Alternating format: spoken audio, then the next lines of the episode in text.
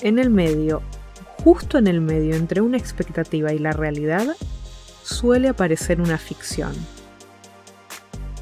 Esa ficción es el relato de la posibilidad o de las posibilidades, ya que la mayoría de las veces aparecen multiplicados en variaciones sutiles o drásticas. Ahí, en el medio, entre la expectativa y la realidad, hay una ficción que te arruina la realidad. Ese escenario ficticio que te creas esperando que la vida sea como la idealizás, lo único que hace es complicarte la existencia. Lo que logra esa ficción es que caigas en puntos ciegos que llevan indefectiblemente a decepciones. Por ejemplo, cuando idealizas un vínculo, un resultado, un ascenso en tu trabajo. Cuando idealizas que algo que no está pasando va a pasar con determinadas características exactas. Cuando intentas leer entre líneas en esos espacios vacíos de lenguaje y de indicios. Cuando distorsionas las claves situacionales en favor de tu idealización del momento o del resultado. Esas son las ficciones que te arruinan la realidad. Con esto no quiero decirte que dejes de desear. Desear es otra cosa.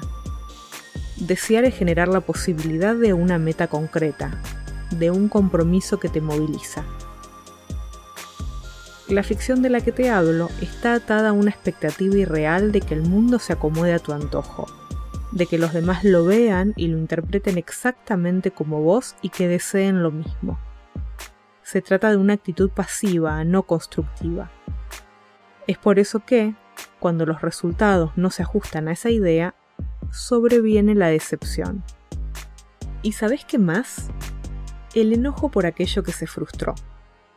¿Y esto por qué es importante? Porque cuando estamos activados por esa emoción iracunda, nos relacionamos de pésima manera con los demás y agregamos más distorsiones a la realidad. No vemos claro, no pensamos bien y en función de un deseo auténtico, esto es lo peor que nos puede pasar.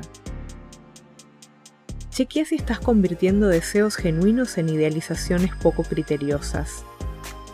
Registra cuáles son las ficciones que te contás en ese espacio, ahí, justo en el medio entre la expectativa y la realidad.